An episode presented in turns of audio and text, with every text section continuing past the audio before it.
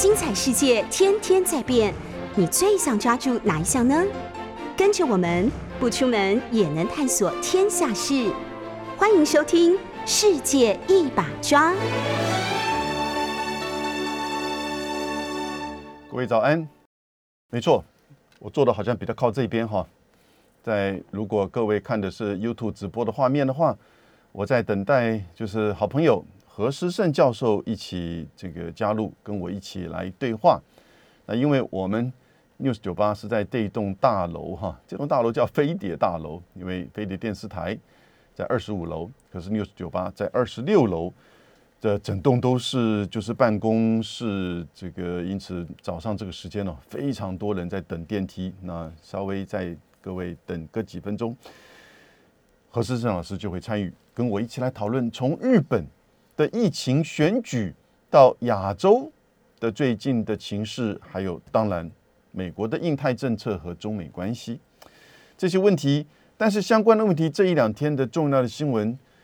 除了集中在阿富汗的问题之外，我们现在看阿富汗，美国政府跟美国的媒体，我觉得都在做危机管控，都在做公关的处理，也就是对于美国在阿富汗这个事件上，因为过于仓促的决定，缺乏任何规划的步骤，造成这种撤军之后一夕之间。完全丧失阿富汗的这个掌控，塔利班二十年前被赶走的塔利班现在回来。相对于美国的缺乏步骤，缺少跟盟国之间的讨论，北约国家英国、法国、德国、澳洲，事实上感受到蛮强烈的不满，也就是美国自己就决定了，没有给予任何这个相关的讨论。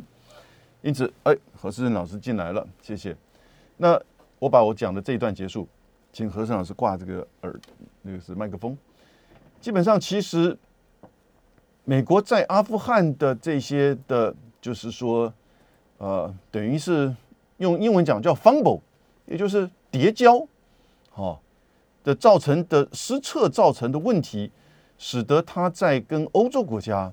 以及跟盟邦国家之间的这个关联呢，就造成很大的这个考验，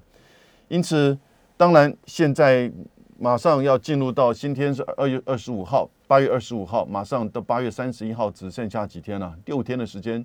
美国跟英国、法国是不是真的能够完全的撤军完成从科布尔机场呢？这几天都会是很大的考验。而三十一号之后，塔利班怎么样去面对已经撤完全部军队的喀布尔机场，或者还没有撤完成的？以及剩下来留下来也想要走的那些帮助过美国人的阿富汗人，这个喀布尔的情势，我觉得会有不同的转变啊。我们等待这个这几天的密切的观察。那这边就很谢谢这个何世正老师，谢谢谢谢文兄。那这个呃，哎，你可以靠过来一点。就是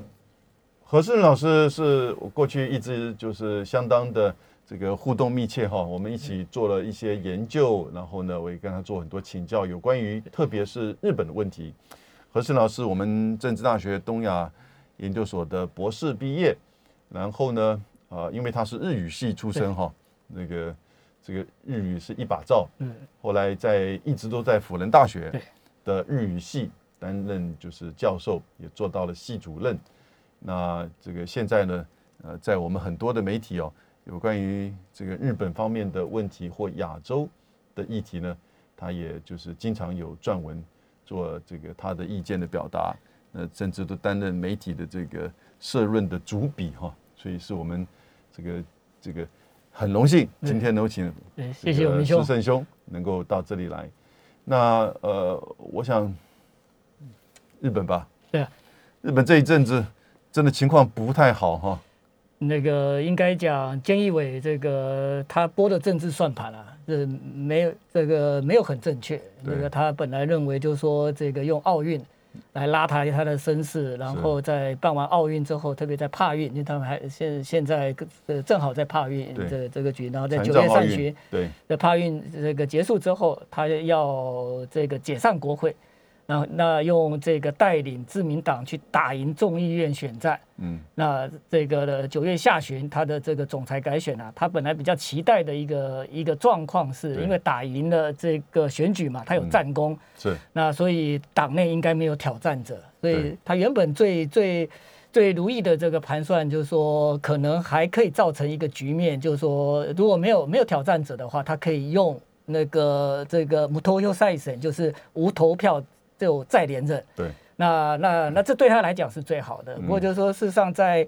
呃整个东京奥运之前，事实上在七月之前啊，这个他的他的民调大概就出就拉警报了哦。那那那那时候当然就是说，伴随着整个东京奥运的一个这个准备要开幕，可是整个疫情也也一直急升温。对，那他他最后这个他也这个用所谓的这种这种宣在宣布这个紧急状况，虽然六月底才结束，可是这个不到一个月时间，他又宣布了这个紧急状况。不过紧急状况其实一而再再而三，老百姓也疲乏了。嗯，那所以这个在在在这一次的这个这个紧急状况之下，事实上我们看到这个在首都圈的这些这些老百姓啊。生活也如常，他没有再像以前，就是说在家工作，然后或者是说这个这个这个呃呃去限制自己啊，这个不要去去去那个呃人群里面去聚会。那我们可以看到，就是说他似乎这个呃没有办法去管住啊，这个呃日本老百姓来配合他的一个防疫哈。那而且他又不敢。就是说，像有些人建议他说，你要不要这个，就是说这个把法律再定严一点，有一些罚则。然后利用这样子，这个可能让防疫能够这个奏效，可是他还是这个认为，就是说还是用过去的方法就够了。但是事实上看出来是不够的，因为现在日本大概这两天好一点，大概有一，但是还是有差不多将近两万的这样的这个整个日本就每天染疫。那东京事实上这个今天、昨天、昨天帕运开幕，对不对？那昨天事实上还有四千多。嗯，那实际上这这个这个整个这个呃，包括神奈川，嗯，呃，日本人口最多的县，那它的疫情都不妙。那当然，大阪这个地方事实上也不好。那所以就是说，呃，他的这个民调，呃，很多的这个日本的政治呃人物啊，特别准备要选举的这种，都认为说，你最好不要来给我站台。那因为你站台事实上无助于我，所以一个一个一个自民党的一个领导，但是你呃这个你却不能够扮演母鸡的一个功能，所以现在可能日本要改变了，就是他们就认为就说我们先总裁选举，那总裁选举完之后，然后在十月的时候，这个这个再择期这个来做这个国会的一个大选哦，那所以如果这样的话，事实上等于是菅义伟的一盘棋就整个被打乱掉了，那他可不可以顺利连任都出了问题。我有呃。我我对日本也有一些了解了，但我对日本的政治哈，一直都有一点距离感，因为我觉得日本的政治，尤其自民党的内部的派阀、密室，还有缺乏专业而又相当的保守右倾的政治跟政治人物哈，其实我一直觉得跟他们有一点距离。嗯。那在我对我所认知的政治的运作，跟人民之间，跟国家的这种应该要有的大政战略方针，以及国际事务的掌握理解，因为国际事务、国际经济、亚洲的环境瞬息万变。我们现在看到许多国家的政治人物哈，事实上这种自我要求，媒体或民众对他的要求。也都是如此。你如果来不及，你没有专业，你当然政治斗争或者是权力之间的竞逐，甚至某种程度你会发现到一件贪污腐化，正常。嗯。但是呢，这么长久，日本的自民党的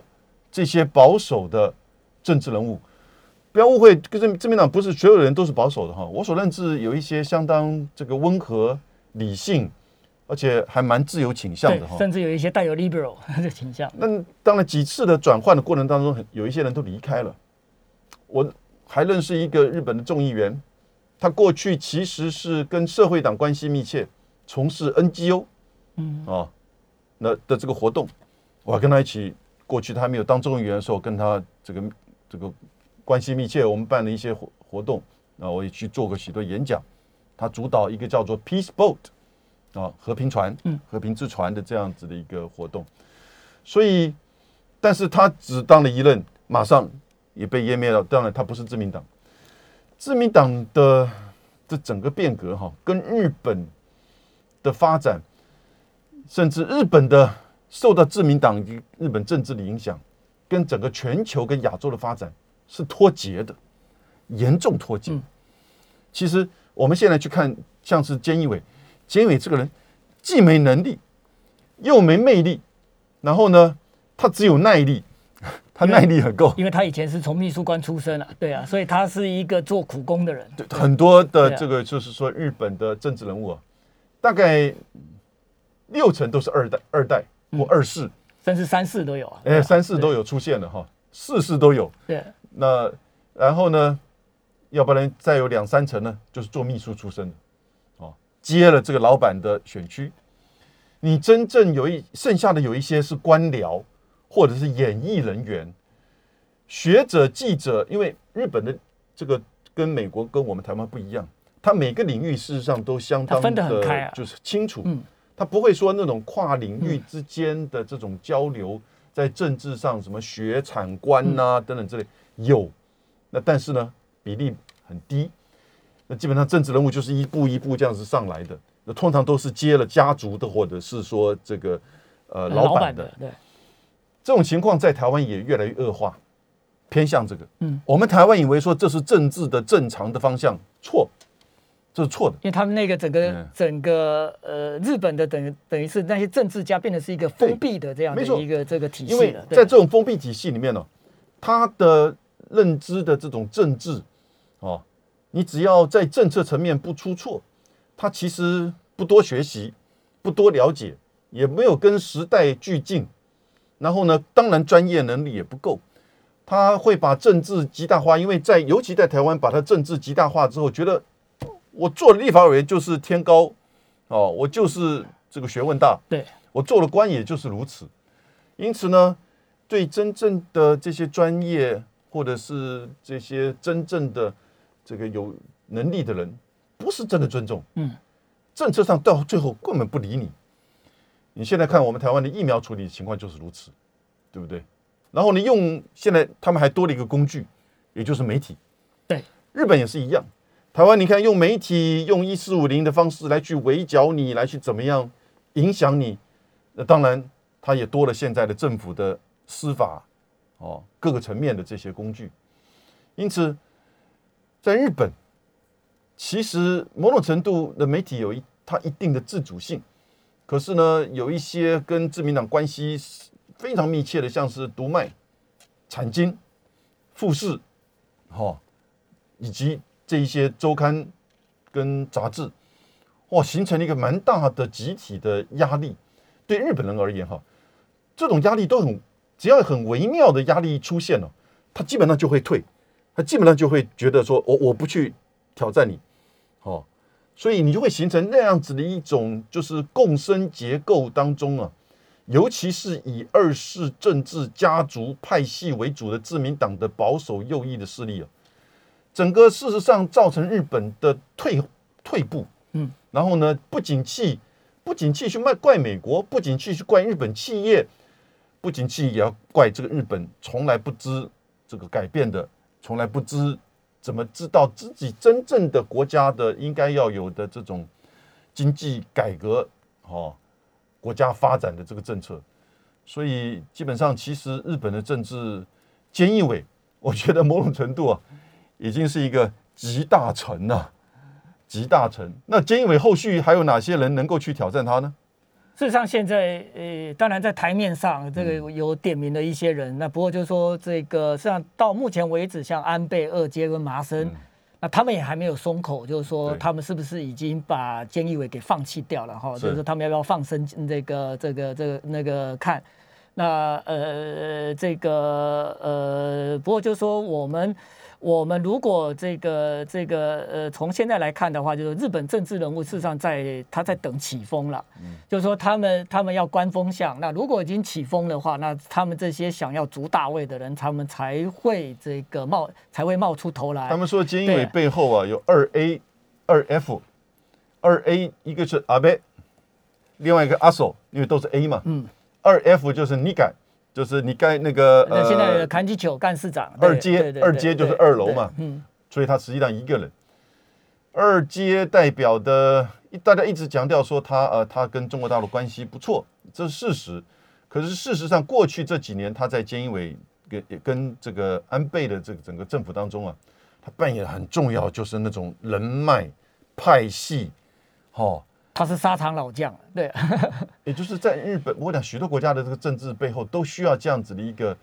类似的操盘者，或者是说政治的这个老板、嗯 p o l i t i c a l boss 啊。那但是在日本呢，这个情况又特别的严重。五十岁的政治人物啊，可能他都连任三届、四届的这个众议员了、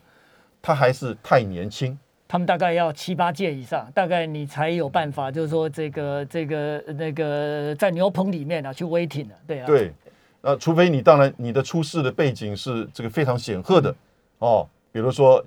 这个野田，比如说这个呃小渊哦，比如说这个小泉哦，父亲做过这个首相的，像安倍也是靠他爸爸，从那个对啊，很那个，所以他爸爸没做过治首相的，，对，对啊，但是基本上其实安倍也是经过好几次哈、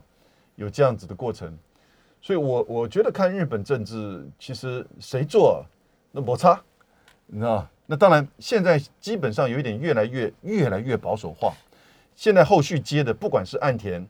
哦。以前的这个外务大臣，现在应该是他现在没有在内阁当中，没有在内阁因为他上次应该是自民党里面的一个官员。对，那他有表态要选了，对，对但是他支持度很低很低，然后石破茂，石破茂也是非常的热情。我我个人跟石破茂交谈过，大概将近有这个四十分钟的这个时间啊，我去过他办公室。他是积极主张要把自卫队改成国那个所谓的这个国防军的，对啊，对，但是他的派系因为太小，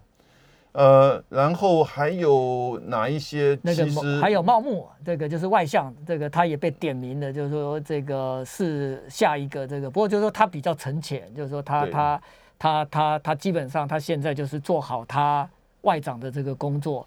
那而且甚至有人认为，就是说在外交上面，菅义伟基本上是很蹩脚的。那整个日本现在的外交的表演舞台，大概就是茂木。嗯，那所以呃就茂木最近的这个表现，实际上这日本人认为就是说，他可能在处理外交上面、就处理国政上面的能力，要比菅义伟要来的这个呃有能力。嗯，那另外的当然就是这个被点名点的最多的就是河野太郎。河野太郎当然他也是靠爸爸啦，就是说他爸爸是河野哦，河野太郎也是河野太郎的父亲其实是跟中国大陆关系很好的，那他却是非常反中的。现在光是你说在日本的这个防卫省的这个就是大臣、副大臣两个人也都是，基本上其实是非常附和美国的，尤其那个副大臣中山泰秀，嗯，那我他见过他，他的父亲中山正辉，其实是在一九七二年中日这个签署就是呃中日友好条约唯一反对的这个自民党里面的议员，好、那因此呢，其实重点不是说中日关系或者美这个美日关系，而是他是不是正确的掌握现在日本所面临到的困境，哦，以及知道现在的亚洲的情势的这种变化。那还好啊，日本的政治制度当中，官僚的这个影响力跟地位一直都还是很高，但是有每况愈下的这种情况，因为这些政治人物开始他慢慢的从这个大臣、副大臣、政务官，因为他有三个是有政治任命的哈，每一个这个省、每个部里面、每个这个省里面，大臣、副大臣、副大臣通常有两到三位，两位，然后呢，政务官会有几个，这几个都是由议员担任，政务官比较年轻，副大臣通常都做过几任，大臣就是等于是有地位的，然后呢，这些人其实某种程度他开始变成一种族议员，嗯。也就是说，这个变成我的家族了，我的 turf，我的领域，外交这一块，经济这一块，安保，或者是国土安全的这个交通这一块，哦，或国土这个交通的这一块，因此慢慢的，他在这个从过程当中啊，官僚的影响力就开始在降低了。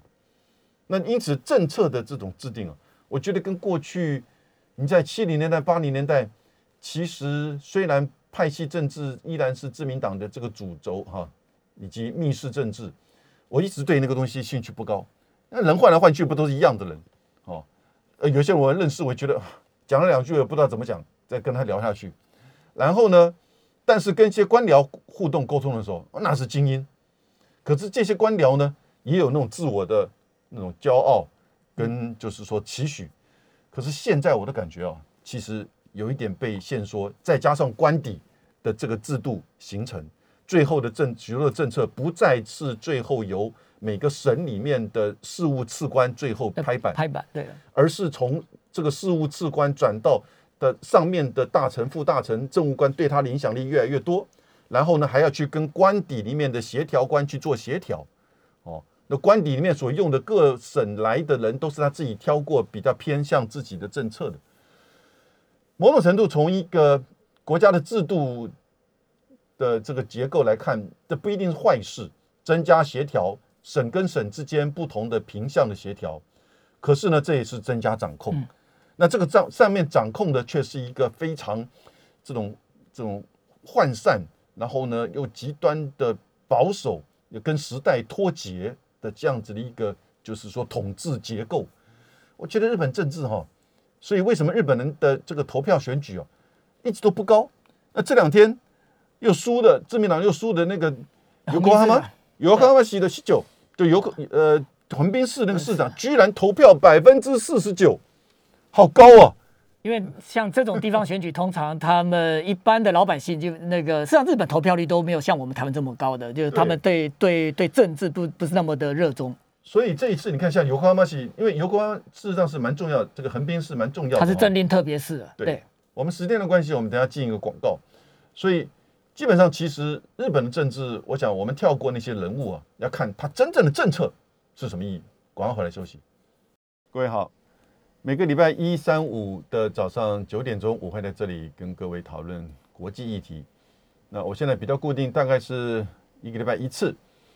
呃，希望你集中在礼拜三邀请我们台湾一些著名的各个领域的这个老师们来跟我一起对谈。今天是请辅仁大学日文系的教授何思胜老师啊。过去我们在日本议题上有许多的这个合作计划，我们一起这个呃写过书。有关于就是日本的相关的政策，我刚刚谈到日本的政治哈，那我我发了一点牢骚了。那我觉得我们台湾人对日本的政治的理解，就是有的时候比较是放在台日之间的这种框架，其实某种程度都有一点好像自觉比较这个，好像看日本觉得比较高一点那种感觉。但是也许因为我留美。我从一个国际或者甚至这种美国的角度来看日本，事实上对日本的批判，我其实还蛮深刻的。有一些这个我实在是看不下去，他们的这种政治体系啊、政治运作啊、决策啊，以及这个政策的内容。那当然，他们对于这种战争历史、哦领土哦以及这些解读，事实上有一些呢。我是完全不能认同。虽然日本是一个相当这个言论自新闻自由很开放的这个国家，你到一个书店里面，如果这个书店不是太偏向哪一方的话，呃，你会看到这一排书全部都是在描述就是南京大屠杀，那图都有。嗯，那可是旁边呢就。有可能同样的这个数目的书在否定南京大屠杀，对，而且甚至有人主张南京大屠杀根本是假的，对啊。对，但是也有也有在讨论南京大屠杀这些事实啊这些东西的，所以它是一个新闻自由很开放的，呃，言论自由、新闻自由、出版自由很开放的这个国家是没有错。但是呢，在政治上呢，呃，却受到相当程度自民党的这种保守右倾的影响，非常的深刻啊，非常的深刻。那日本人的这种民族性跟态度呢，又不是那种冲撞，或者是说很积极去反表达反对意见哈，所以因此整个政治上你看到就受了影响。不过因为他的政治受官僚的影响很深刻，也受美国影响很深刻。你觉得这一段时间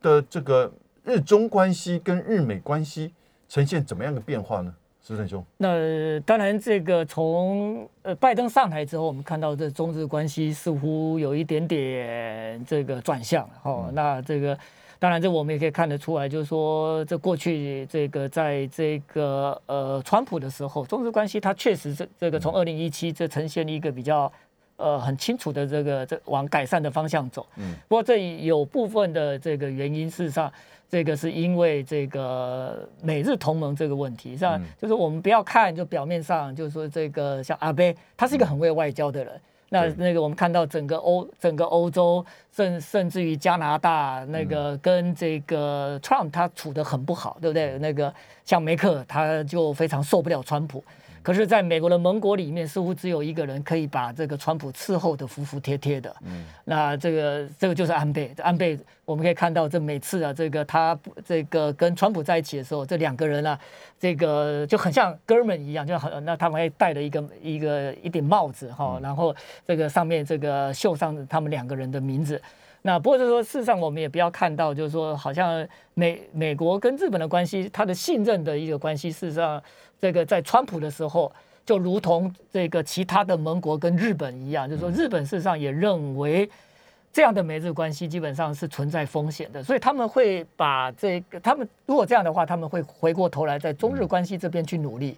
那换言之，就是说我在研究日本外交的时候，我认为就是说整个这个日本外，但美日关系在战后还是他们重中之重，美日同盟是他们要去维护的。可他们在维护美日同盟的时候，他们也不是很单纯的就是。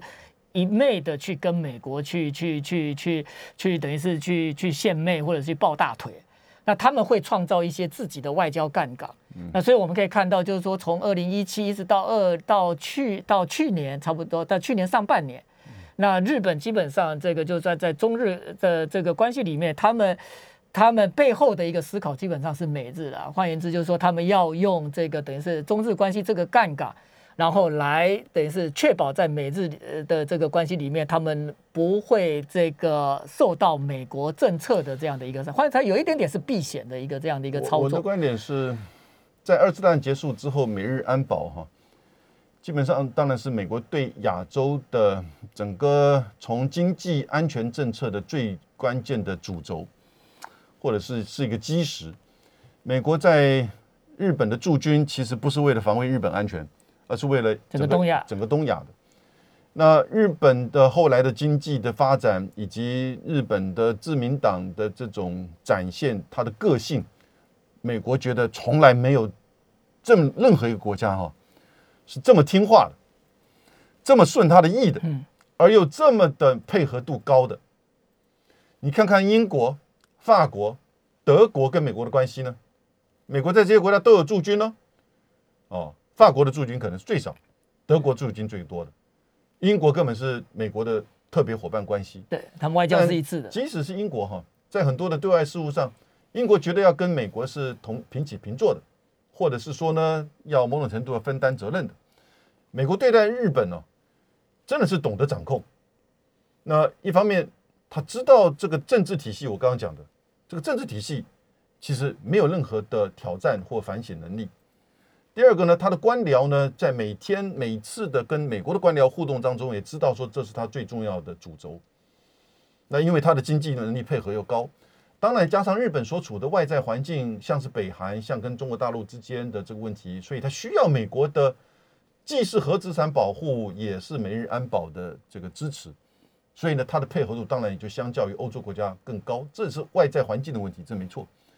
可是呢？我觉得美国没有真正的珍惜日本，哦，没有真正的珍惜日本，让日本能够有更多的空间去发挥，然后扮演一个更好的角色。不是说在军事上，而是在经济、在科技上。你看他那个时候把日本在八零年代末的时候把日本的半导体打扁了。日本的八零年代末的时候，半导体几乎是全世界 number one 的。然后他透过半导体协议，后来广场协议这整个金融。既是货币，又是半导体，那个时候日本最强的，两个把它打扁之后，整个到现在的不景气，其实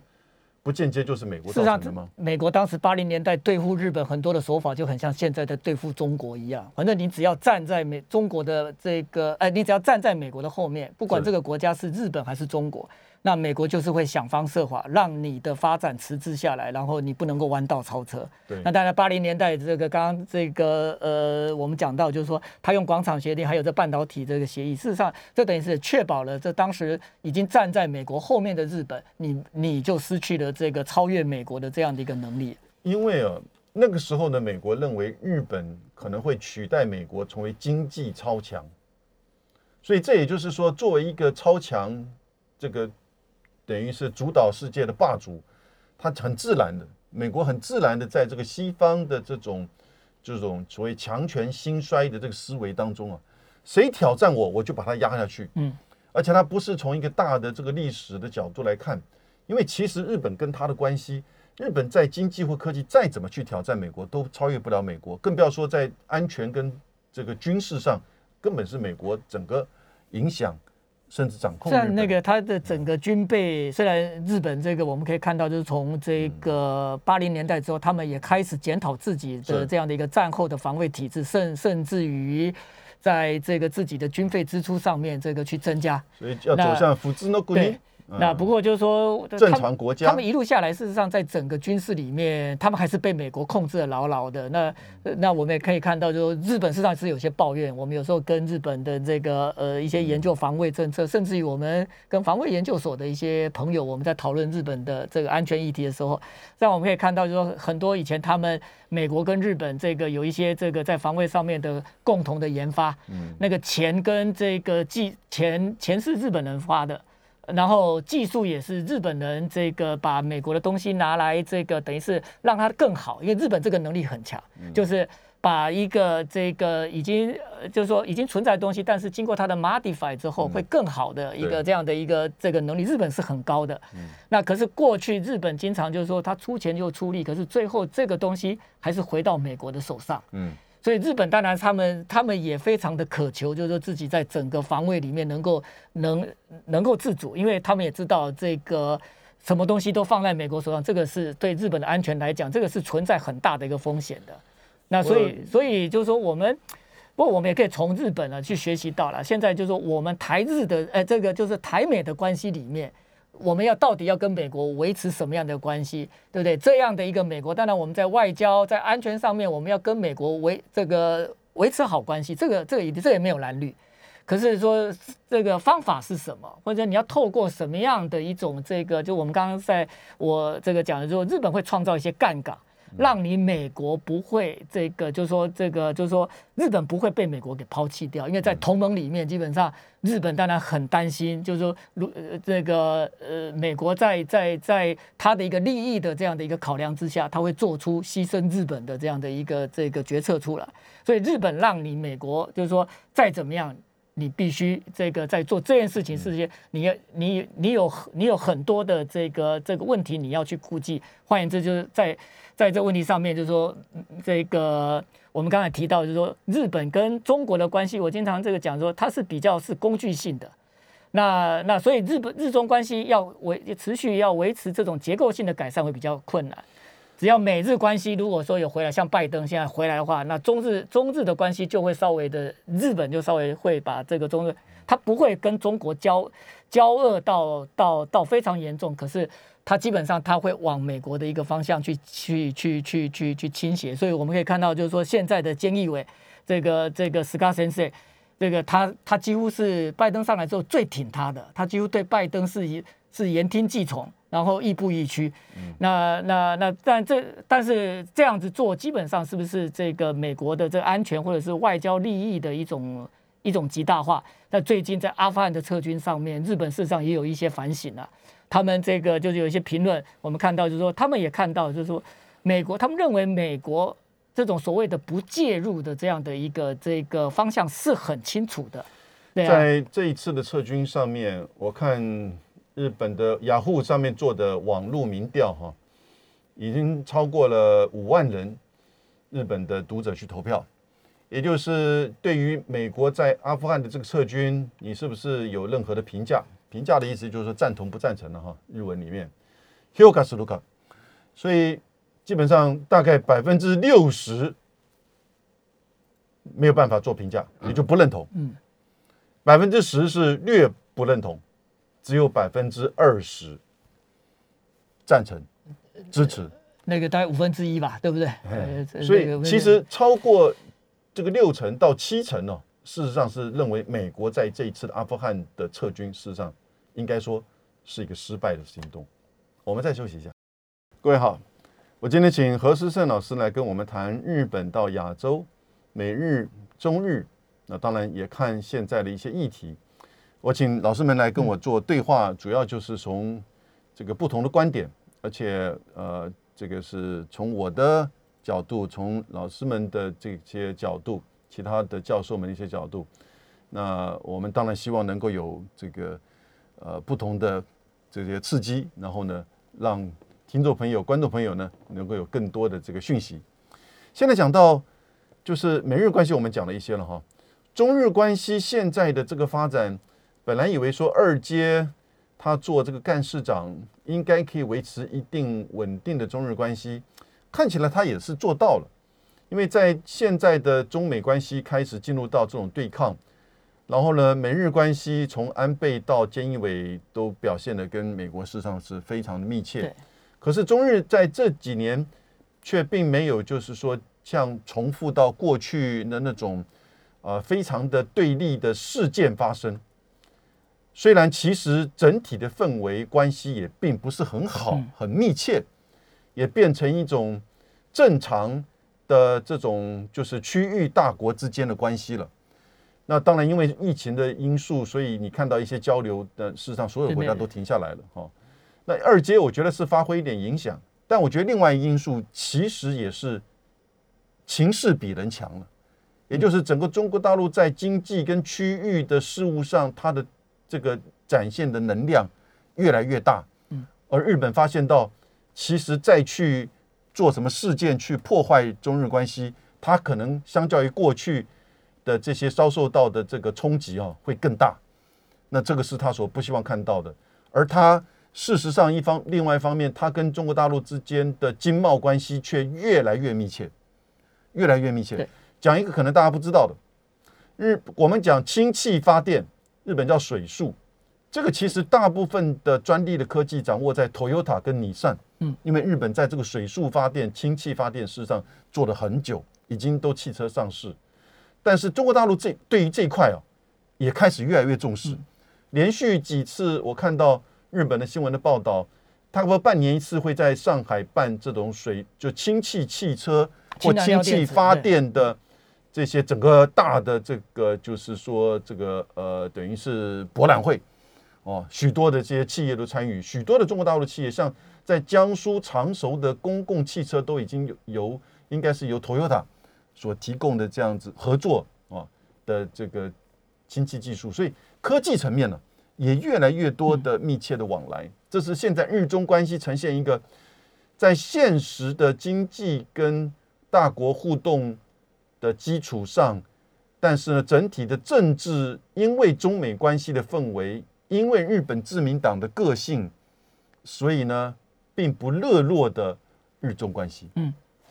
事实上，那个我们在中日关系，我想那个从以前到现在，似乎还是维持这个基调，就是说这个呃，在这个政治关系不好的时候，中日的这个经济关系也不会冷下来。是，对我们过去这个，比方讲像傅高义老师的这个著作里面，他也讲点出了这里，还有我们共同的好朋友国分六岁国分良成老师，他有一次在这个这个在一个研讨会上，这个他私下跟我讲，他说呃，这何老师啊，你看。他说：“这个在中日关系里面，哈，你看这个政政治起起伏伏，高高低低，可是经济基本上中日关系是一路向上。对，所以他说这种这个，他说这样的一个趋势，基本上是是是等于是变成是一个在中日关系里面的一个结构了。嗯，那换言之，就是说我们也这个呃不用去想象，就是说从过去那个像川普，他一天到晚喊脱钩脱钩，对不对？”然后这个这个安倍似乎也给美国一些 echo，不过我们如果说这个静下心来来看，这个就是说中日的实际的一个状况，他们有脱钩吗？他们并没有脱钩啊。就像刚刚有明老师你提到的，就是说这个整个这个在次世代的一个汽车，因为中国大陆是最大的这样的一个以后未来的次世代汽车一定要有市场支撑。那中国大陆它绝对是一个这个这个在汽车的这个销售上面，它当然是是非常重要的一个市场。所以在研发这个新的这个技术，你一定要跟市场去结合。所以 Toyota 这个就是说，它当然这个在未来除了这个在在燃料他们这个会做一个这个等于是一个革命之外，哈，这个未来还有这个所谓的自动驾驶，对不对？他们在研发这个等于是这个 Level Four，这一般的话我们现在是 Level Two。那他们有些人认为，就是说整个 Level Three 可能会被跳过去，直接进到这个等于是真正的无人驾驶，就 Level Four。这个 Level Four 的这样的一个无人驾驶，我们回到就是中日关系，它其实现在的关键，我觉得其实还是在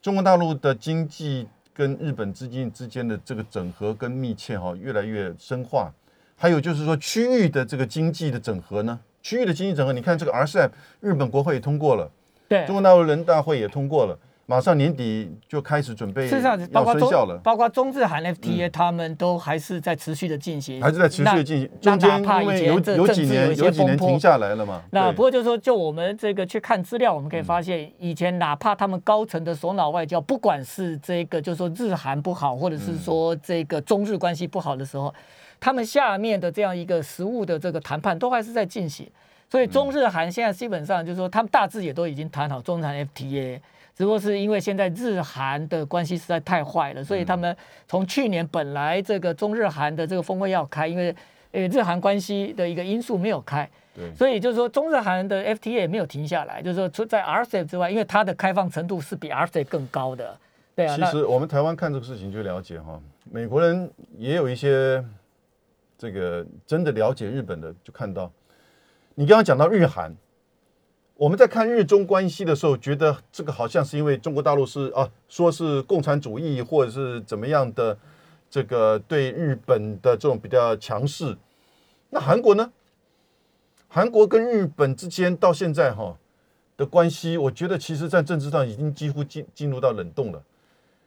过去这几年，你到比如说这个东京车站前面有一个嘛，这个这个这个书店。它有一个前十名的销售的排行。以前他们有哈韩一度啊，他们在日本是让他们那个时候这里面哦，前十名排行里面大概有两三本是反韩论。但现在是反韩，他们从哈，他们以前这对韩国有一阵子在在日本，他们因为有文化交流，那个有些韩剧，韩剧韩剧还是在日本的节目上还是有，年轻人还是喜欢韩国的这个流行。可是现在是反韩嗯，但是呢，在政治上，在舆论上哈，这个反韩的这个势力还是蛮强的。反中也是有，嗯，所以基本上，尤其是在这个呃，就是说媒体里面啊，或者是他们叫做这个呃网络里面啊，网络的极右派啊，基本上其实，当然这都是社会的不同的这个意见跟氛围，这些都是难以避免的。可是现在看的整个大的趋势的发展，日本的的确确在面临到一个就是说转折点。美日关系它重重要，呃，但是呢，长久以来是不平等的、不对等的。中日关系这重要，但长久以来日本没有真正愿意用心去经营的。日韩关系我觉得也重要，但长久以来日本根本就是瞧不起的。对，这个刚刚你你用这个形容是对，其实像你日韩关系改善就。文在寅对不对？从奥运之前，他一再的对日本递橄榄枝，甚至在司法上面他也让步了，对不对？我们也可以看到，就是征用工的这个问题，他他基本上在韩国从慰安妇到征用，他都让步。可是日本基本上是有一点点就不管这个现在文在寅。就是我要讲啊，台日关系，我们最后讲一点，台日关系，我的观点是，日本是嘴巴上都是很重视的，但实际上没有在真的用心。尤其在甚至经过这个福岛这个核灾事变之后，整个日本社会对台湾是非常的，就是说这个感谢的。可是，在政策上啊，在政治上，其实要不是这一次的，就是说这个呃疫情的关系，日本把他们不要用的 A G 给了我们一些。不，他们现在用了，他们前两天开始打 A G，因为他们的火烧起来。对。所以基本上，其实在那个时候的决策了哈。嗯。因此。台日的关系也并不像我们台湾这边的媒体或者是政治人物所告诉我们的，日本人是多么的重视，也并不非并不尽然如此，因为它有它的这个结构上的这个限制。来，事实上，我觉得这台日关系，我们经常讲，我们也不要这个，就是说很乐观的，就是说这个整个七二年体制，我们可以去打破，对不对？就是看到这个台湾跟日本恢复所谓的一个官方的这个关系。嗯。但是除了这个官方关系，我们很多可以做，而且日本日本也也能够做到，可是它并他并没有想到这样做。比方我们这个在在台日关系，我们经常可以可以可以可以听到的，就是说台日自由贸易啊，嗯，对不对？台日自由贸易基本上日本的金产省是很消极的，他并没有把这个。这个台湾跟日本的这个自由贸易，把它放在很前面。对，而且就是他现在这个这个就是用这个所谓的我们对福岛灾区的这个的食品的这个管制，然后去挡住未来的这样的一个后面台湾跟日本的所有的这样的一个这个通通都停掉。我觉得根本不容易，除非美国跟台湾签了 FTA，因为日本一定看美国的这个作为。你觉得呢？最后让你来结尾。是啊。我觉得日本这个这个呃，他们一直认为就是说，呃，你福岛这个问题不解决，他说你有你有什么这个条件跟我谈自由贸易？因为他认为我们在福岛的这个问题上是违反。又来了，这不就是美国所讲的这个美这个来猪的问题吗？对啊。那而且我们很奇怪，就是说，那跟你一样有这样的一个这个问题的韩国跟中国大陆呢？他们不是跟你有一样的问题吗？可是你在自由贸易上面有没有跟他们有进展？是有进展的，OK，对不对？所以我们今天非常谢谢这个何思成老师到这边，时间不够哈，我们现在其实这个热的稍微慢一点，那后面我们这个对话非常的激烈。